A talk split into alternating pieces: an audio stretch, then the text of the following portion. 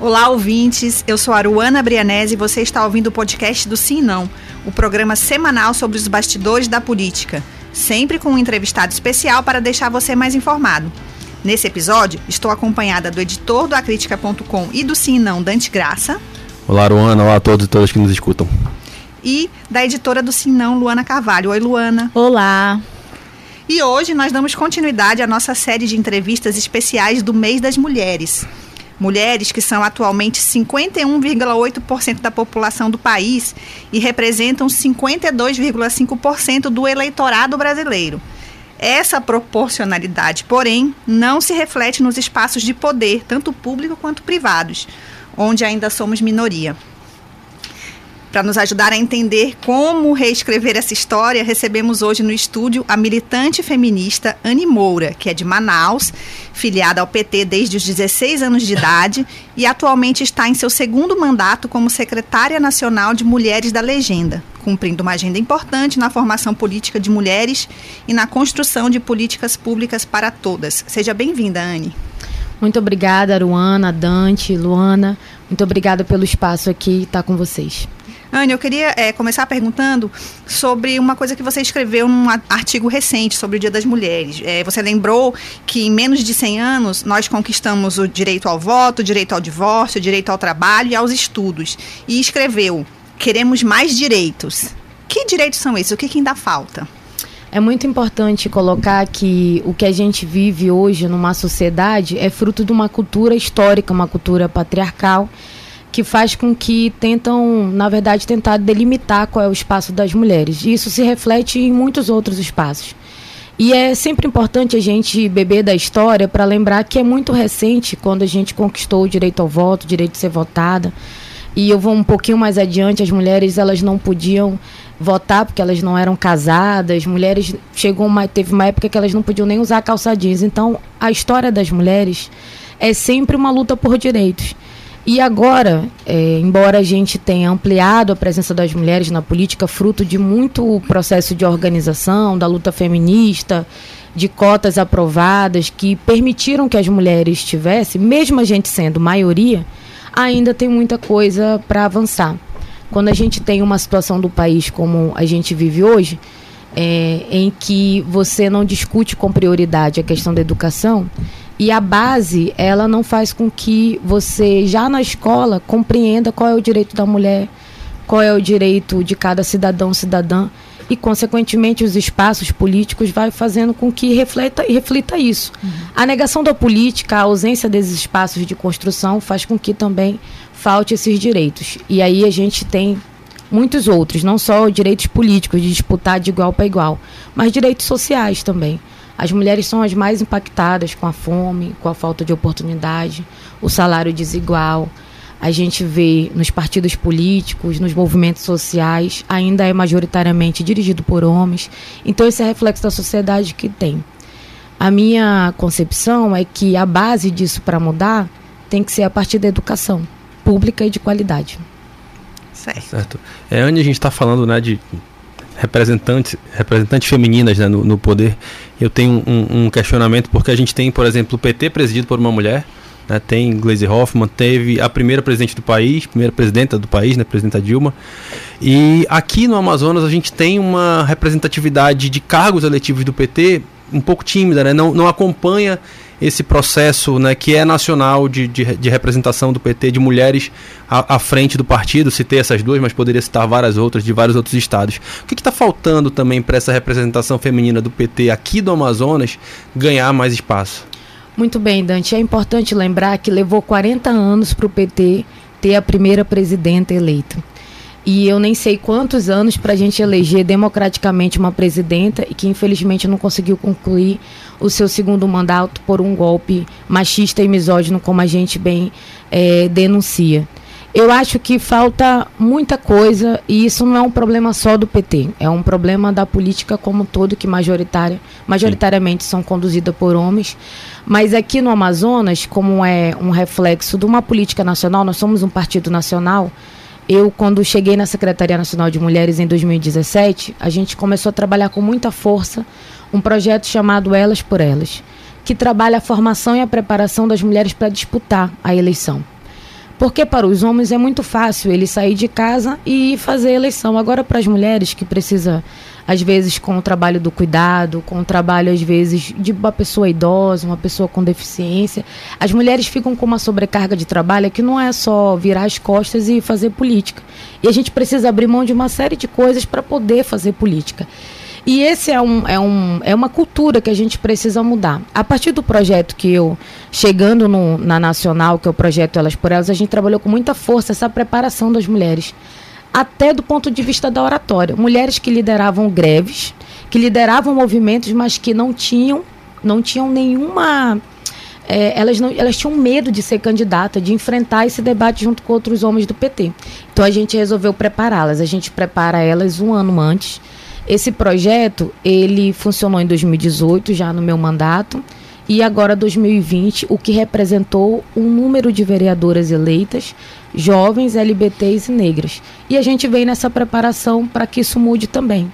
O nosso desafio agora é fazer isso mudar na correlação de forças do PT com mais, com mais mulheres, embora a gente tenha paridade, mas na representação política também. E aí a disputa ela é às vezes muito desigual.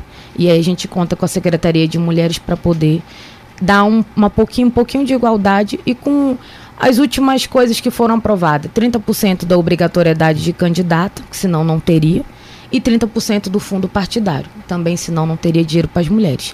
Isso é concreto. Isso não é um problema do PT, é um problema Sim. dos partidos uhum. como todo e da política brasileira. Anne, agora assim, você tem uma, uma grande jornada e uma trajetória né, na, na vida política, você está aí num cargo de, de gestão, de preparação. É do teu interesse, é, possivelmente, no futuro, também é, fazer parte da política, da política no sentido de se candidatar a algum cargo? Olha, Luana, eu fui candidata em 2016, eu já estava na Executiva Nacional do PT. Eu brinco que eu sou muito precoce, eu, eu participei de todos os cargos já.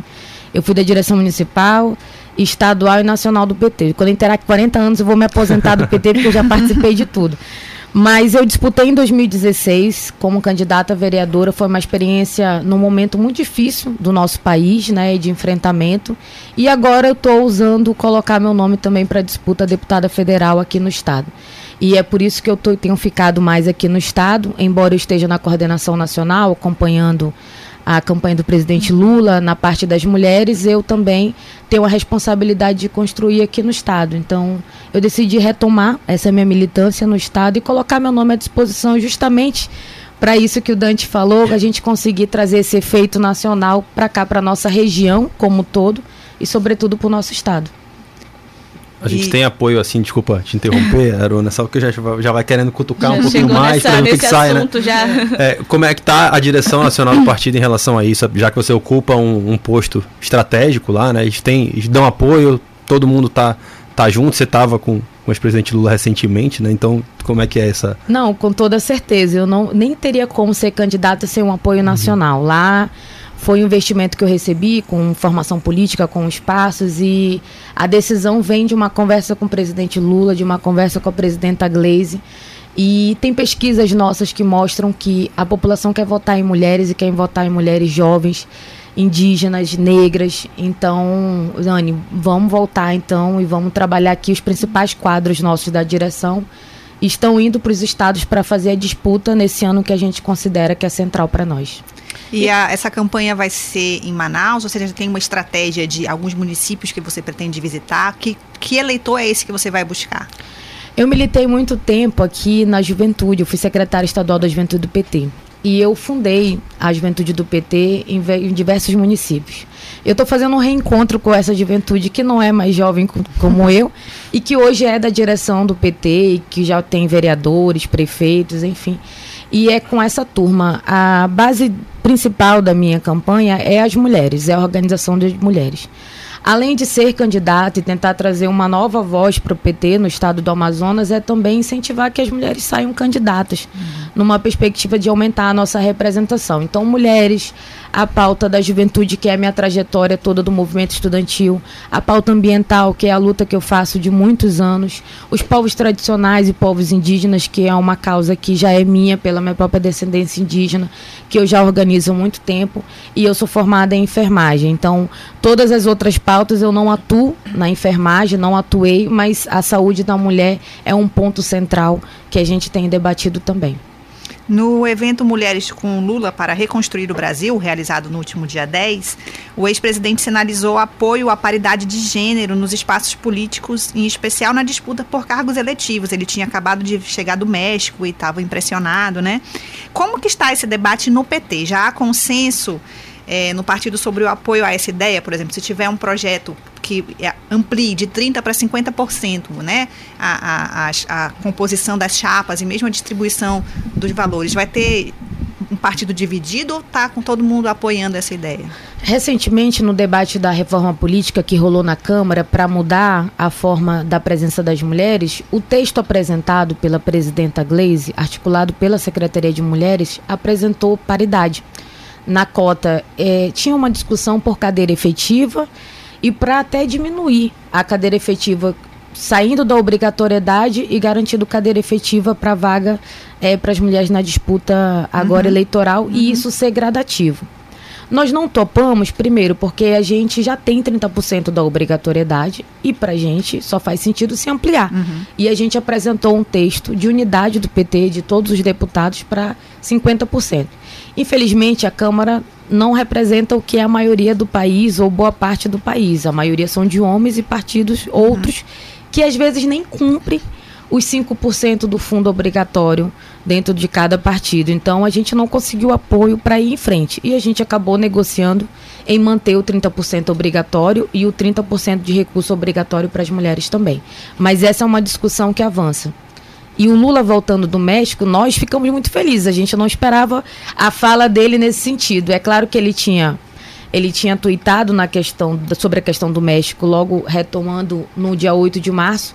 A gente fez esse encontro com organizações de movimentos sociais e partidos que pretendem apoiá-lo. E a gente foi surpreendido, todo mundo, tinha várias deputadas lá, com a possibilidade dele, de um pacto mesmo, uhum. dos partidos, de a gente pensar uma reforma política que coloque as mulheres nesse protagonismo e que avance nessa igualdade da representação política. E foi recebido muito bem. É claro que não tem como dizer que no PT ah, não, não tem machismo, não tem homens contra. Tem, tem em todo lugar. É cultural. Mas a gente vai no processo de desconstrução e ele é também pedagógico. E tem diferença entre o machista de esquerda e direita, você acha? Você acha que o de esquerda está mais aberto?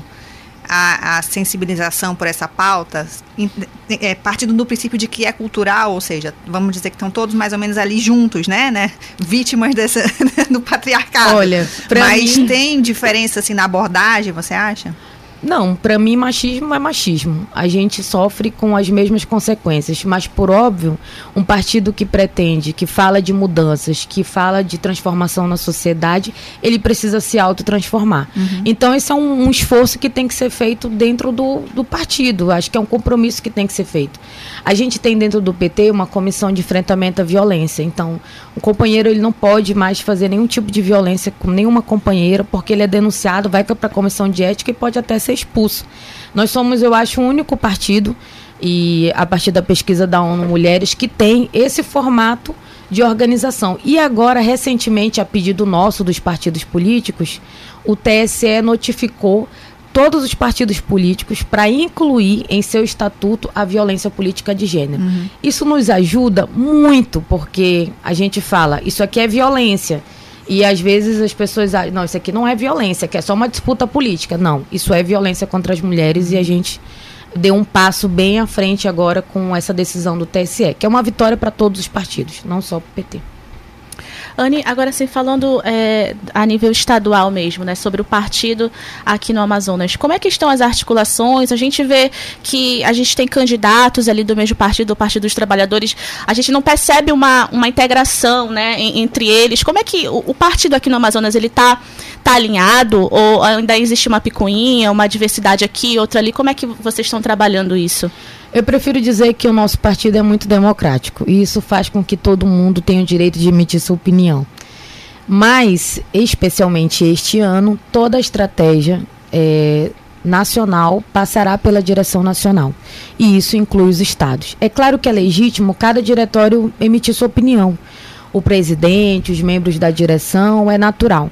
Mas hoje mesmo está acontecendo o Diretório Nacional e eu estava participando há pouco e o Diretório Nacional está aprovando a resolução que garante que toda decisão, em especial de majoritária e até proporcional, passará pela decisão nacional, levando em consideração que o nosso projeto central é a eleição do presidente Lula. Então, agora é natural, o PT não, não, não, impede que ninguém fale nada. Infelizmente, às vezes, tem coisas que acabam extrapolando as sedes do PT, né? Mas esse debate está acontecendo internamente, democraticamente, não, ninguém vai concordar com todo mundo. Nós somos um partido feito por tendências, então tem de fato divergências mas quando decidir na linha central, que é a eleição do presidente Lula, é quase que obrigatório todo mundo marchar junto e unificado por conta do projeto nacional. Só para quem está mais... tá acompanhando, né, só para dar uma situada, a gente ah, teve sim. uma situação recente aqui, né, envolvendo o deputado Sinésio, o deputado estadual Sinésio Campos e o deputado federal Zé Ricardo, parece cada um indo para o lado. O deputado federal Zé Ricardo é candidato à reeleição naturalmente, né, e o deputado Sinésio é, falou abertamente na Assembleia, inclusive, de uma de um apoio à candidatura de Vanessa Graziotin. Eu não vou lhe colocar em situação né, espinhosa para necessariamente opinar relativamente sobre isso, já que você acabou de dar a sua opinião. É só para situar quem está nos acompanhando aqui para ficar por dentro aí dessas situações que extrapolaram né, os, os muros do PT, como você falou. É, e a, e a, minha outra pergunta é, já que você falou que todas as ordens partirão ali da, do Diretório Nacional, você que está mais próximo ali do presidente, tá na, no, faz parte ali da, da Secretaria Nacional, você teria sido enviada, é, vamos usar assim, enviada entre aspas, de volta para cá para o Amazonas para tentar encabeçar aí e, e levar para frente a, a, as demandas nacionais do ou PT? Pacificar, o É, ou pacificar. Qual a sua missão, assim? Porque você não Olha, é, se fosse desse ponto de vista, seria uma missão muito árdua, mas eu sou, eu sou militante, sou militante desde muito tempo desse partido, respeito todos os deputados, todos os dirigentes e como um dirigente nacional, isso eu aprendi no processo nacional, o exercício democrático, a paciência, o diálogo faz parte disso. E essa é a minha tarefa aqui. Se eu conseguir, de alguma forma, ajudar nessa pactuação, eu vou ajudar e vou estar à disposição na linha nacional, que é a minha tarefa. O que me orienta é a direção nacional. Agora, eu também não tenho a ilusão que eu vou falar aqui e todo mundo vai. Uhum. Não, com, com certeza, uhum. vamos concordar. Não é assim que funciona.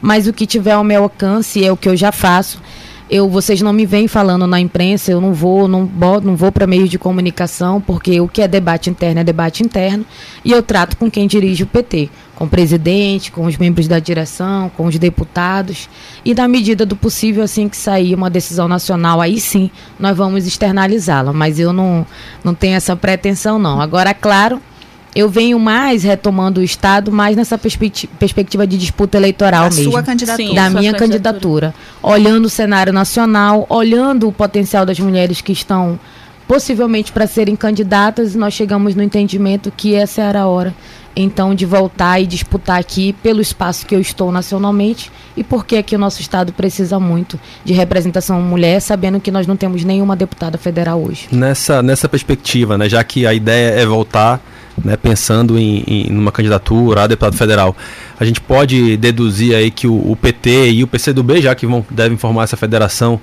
é, tem a esperança de eleger pelo menos três deputados federais, é esse? Está todo mundo fazendo conta agora, né? A gente sabe que com essa situação de federação, sem coligação proporcional, já que você veio com essa ideia, parte dessa, desse cálculo interno do PT de que dá para fazer três esse, esse ano? Calculando o tempo todo. Quando a gente decide ser candidata, é nessa perspectiva do cálculo o tempo todo. A gente deve fazer federação com o PCdoB e o PV. PV. Sem sombra de dúvida, o deputado Zé Ricardo é a prioridade da reeleição nossa dentro do PT. Numa possível, nessa federação, tem aí a candidatura da senadora Vanessa também, que é uma companheira que serra fileiras com a gente na luta e é uma mulher. Quanto mais mulheres eleitas, para nós melhores. E eu tô ali na cola também, tem outras lideranças também, mas eu vou falar de mim. Tô ali na cola também uhum. por essa terceira vaga. É, você pode explicar um pouco para a gente é, que critérios que devem ser usados pela nacional para definir em que estados haverá e em que estados não haverá candidato a governo, por exemplo? É com base em pesquisa apenas ou tem alguma outra é, questão que vai ser considerada na hora de fazer, de definir esse cenário nacional a partir de Brasília? O que decide os palanques estaduais são as alianças nacionais. A gente está aprovando agora a federação com o PCdoB e com o PV. Nós vamos aprovar também uma coligação com o PSB e um, e um diálogo muito mais próximo. Eu não sei qual o termo que está correto na resolução, que ainda vai sair hoje, uhum. com a rede e o PSOL também, que tem sido muito próximo. Agora tem muito partido dialogando.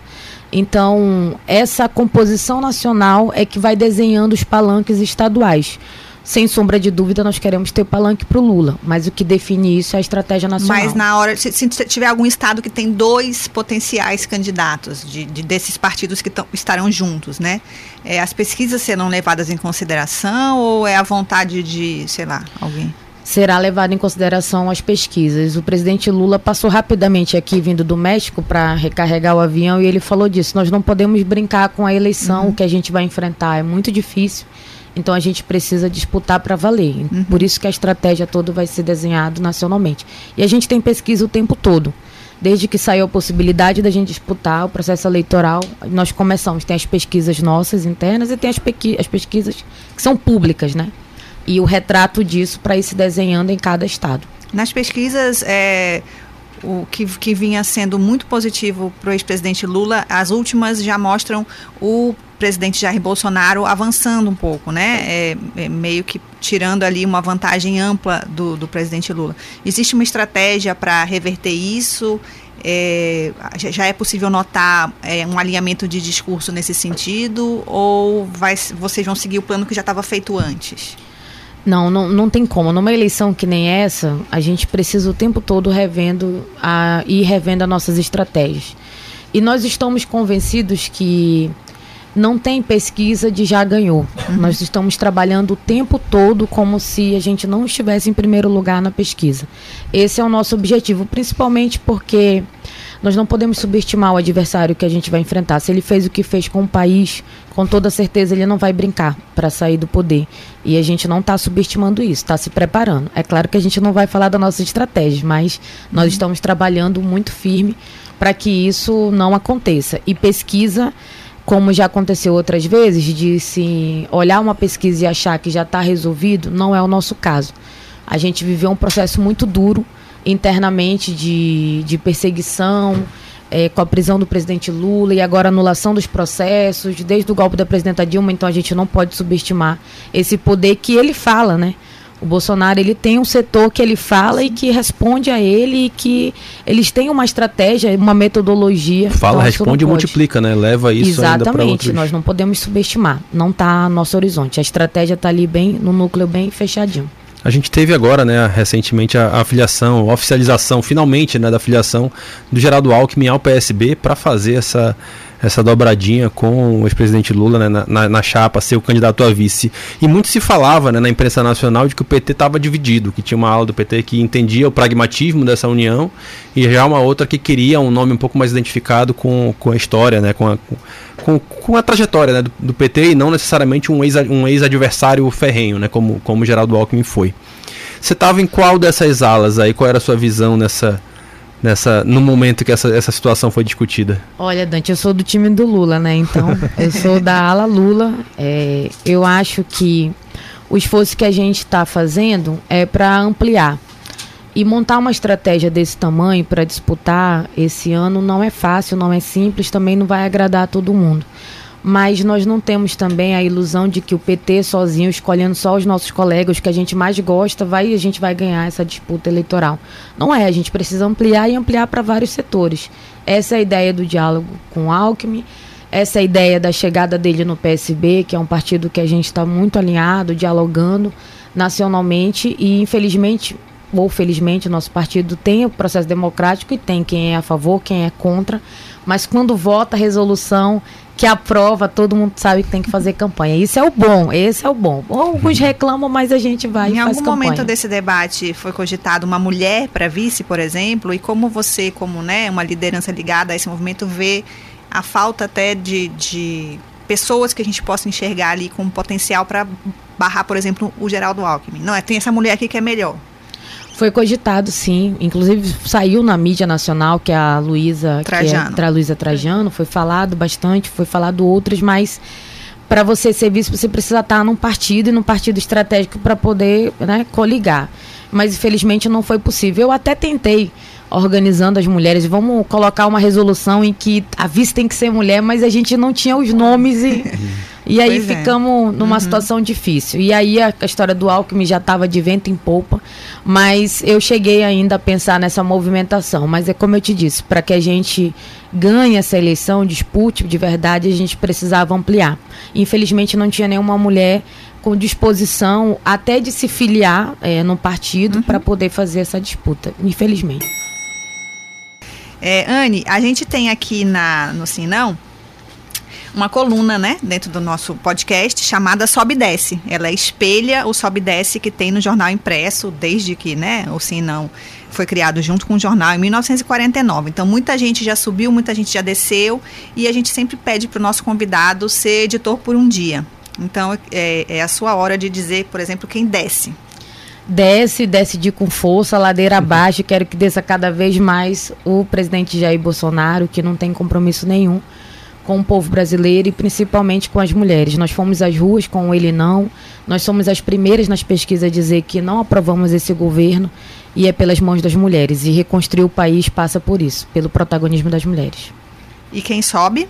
Eu vou colocar de forma geral também. Da mesma forma que as mulheres colocam ele para descer, as mulheres também eu imagino que sobem. Acho que tem, terá um número grande de candidatas e culturalmente a gente não pode disputar entre nós, em disputar é com os homens. Então acho que as mulheres sobem aí uma perspectiva de eleger muito mais mulheres na política. Né, em algum momento desse, desses projetos de formação, ou mesmo no Elas por Elas, é, é, coloca em pauta essa situação, que é uma situação que é até recorrente. A gente tem entrevistado aqui algumas políticas mulheres, né? Sobre é, esse cenário em que a mulher se vê como inimiga da outra ou ela é minha adversária a bater, em vez de olhar para o homem, né? Existe um trabalho de conscientização em relação a isso? Isso é cultural também. A gente faz uma base, principalmente pela luta feminista, entendendo que uma sobe e puxa a outra, que a luta coletiva nossa é que faz a gente ampliar, que a gente não disputa uma com a outra. Pelo contrário, que a gente, quando uma chega, está representando todas as outras. O que a gente quer é ocupar esse espaço. Mas é cultural. Muita gente me pergunta aqui, nossa, tu vai ser candidata? A senadora Vanessa vai ser candidata também. E vai aí, ser candidata, não tem problema. É. E tem 350 é. homens, não pode um monte de mulher ser é, candidata? Sim. Pode sim. Eu tenho muita, muito respeito pela senadora. Ela é uma desbravadora aí da luta das mulheres e tem que ter mais mulheres. Uhum. E é isso que a gente defende. Mas a gente trabalha muito forte no Elas por Elas. O Elas por Elas, ele resume isso. É nós por nós. Ou a gente se junta, ou então não tem como a gente mudar a realidade. Não adianta também ficar reclamando que não tem política pública. Uhum. Nós precisamos votar nas mulheres e precisamos eleger mais mulheres. Eu fiquei com uma, uma pulguinha aqui só para fazer uma, uma pequena provocação. Por enquanto, né, o PT não tem nenhum pré-candidato ao governo do Estado. Né? Não tem nesse momento. Uhum. Se não tiver, digamos que a bancada está liberada você vai votar numa mulher para o governo do Estado? Olha, dificilmente a bancada vai ser liberada. Na conjuntura que a gente está colocando, dificilmente é, nós teremos uma bancada liberada e eu sou muito disciplinada. Na tarefa nacional, pela eleição do presidente Lula, a gente segue direitinho a resolução. Uma pena, a gente tem apenas uma candidata aqui, né, assim como nacionalmente a presidência uhum. da República. Acho que falta muito para a gente mudar essa realidade, mas eu sigo com a direção nacional. É tá isso. Certo. Estamos chegando ao fim desse episódio. Quero agradecer a sua presença é, nesse nosso debate do mês das mulheres e dizer a você que nos ouve aí e nos assiste que toda semana tem episódio novo do Sim Não nas plataformas digitais. Acessem o site simnão.com.br para saber informações sobre política e acessem nossas redes sociais também. É isso, obrigada Anne, obrigada Dante, obrigada Luana. Obrigada, Luana. Obrigada, Dante, obrigada Luana. tchau, tchau.